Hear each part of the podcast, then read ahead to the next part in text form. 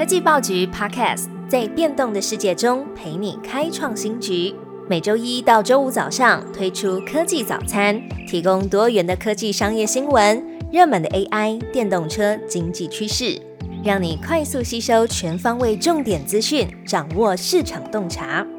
科技早餐今天精选五则国内外重要科技新闻。首先关心到骇客挟持台湾大厂的消息，骇客挟持金鼎资料，另外连 PCB 厂恩德也受害。鸿海集团旗下半导体设备金鼎公司遭到骇客用 Lockbit 三点零勒索软体攻击。金鼎指出，经过公司资讯部门人员和外部资安公司专家连夜处理，目前已经完成了内部资料库清查还有排除的问题。金鼎强调，并不会联系骇客，也不会支付款项。而在金鼎之后，又有一家科技厂遭害，PCB 厂恩德一月十七号也同样遭受骇客攻击。恩德指出，事发当下，资讯部门全面启动了相关的防御机制，还有复原作业，同时也协同外部的资安公司技术专家处理。目前初步评估，对于公司的运作没有重大的影响。官方网站也已经恢复了作业使用，公司仍将持续提升网络与资讯基础架构的安全管控，来确保资讯安全。接下来看到国际的投资焦点，AMD、NVIDIA 股价双双上涨创新高。综合外国媒体报道，投资人看好未来 AI 晶片的需求增加，NVIDIA、AMD 股价在十六号都双双大涨。华尔街分析师上调这两家半导体巨头目标价，NVIDIA 收盘股价上涨百分之三，到每股五百六十三点八二美元，创下历史新高。AMD 股价飙升到百分之八点三，到一百五十八点七四美元，创下两年多来最高。巴克莱分析师也将 AMD 的目标价从一百二十美元上调到两百美元。巴克莱分析师指出，NVIDIA 目前在先进的 AI 晶片市场居霸主的地位，但是 AMD 的市占率今年预料会提高，原因是因为 AMD 对于企业客户的晶片交货也增加，并且表示。AMD 最高阶的伺服器 MI 三百需求强劲。此外，也有分析师认为，AMD 正在改进 AI 软体，买家会认真考虑采用 AMD 的 GPU。下一则消息：亚洲成为二零二四 IPO 最热门地区，印度动向受到瞩目。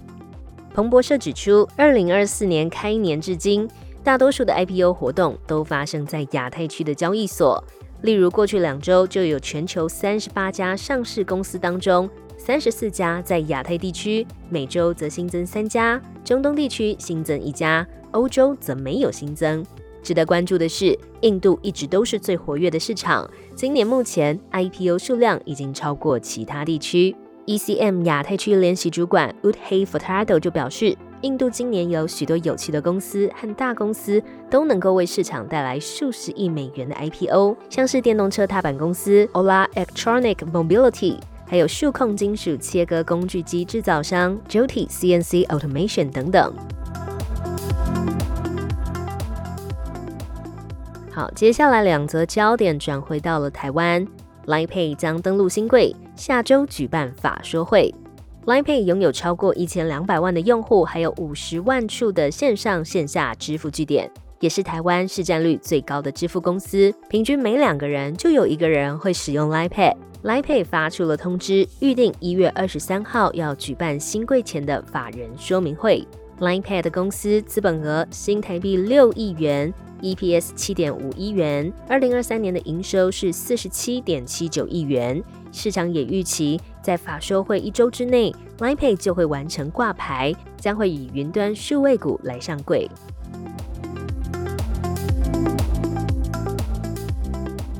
今天最后一则新闻：储能国家队出列，汉翔与台塑要打造全台湾最大的电力仓库。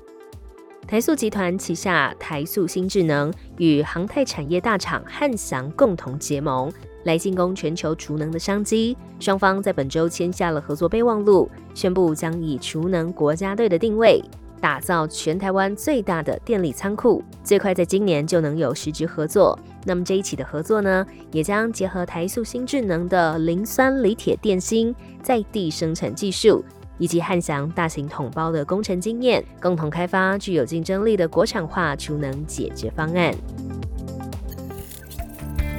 最好听的科技新闻都在 Tag Orange，锁定科技早餐，为你快速补充营养知识，活力开启新的一天。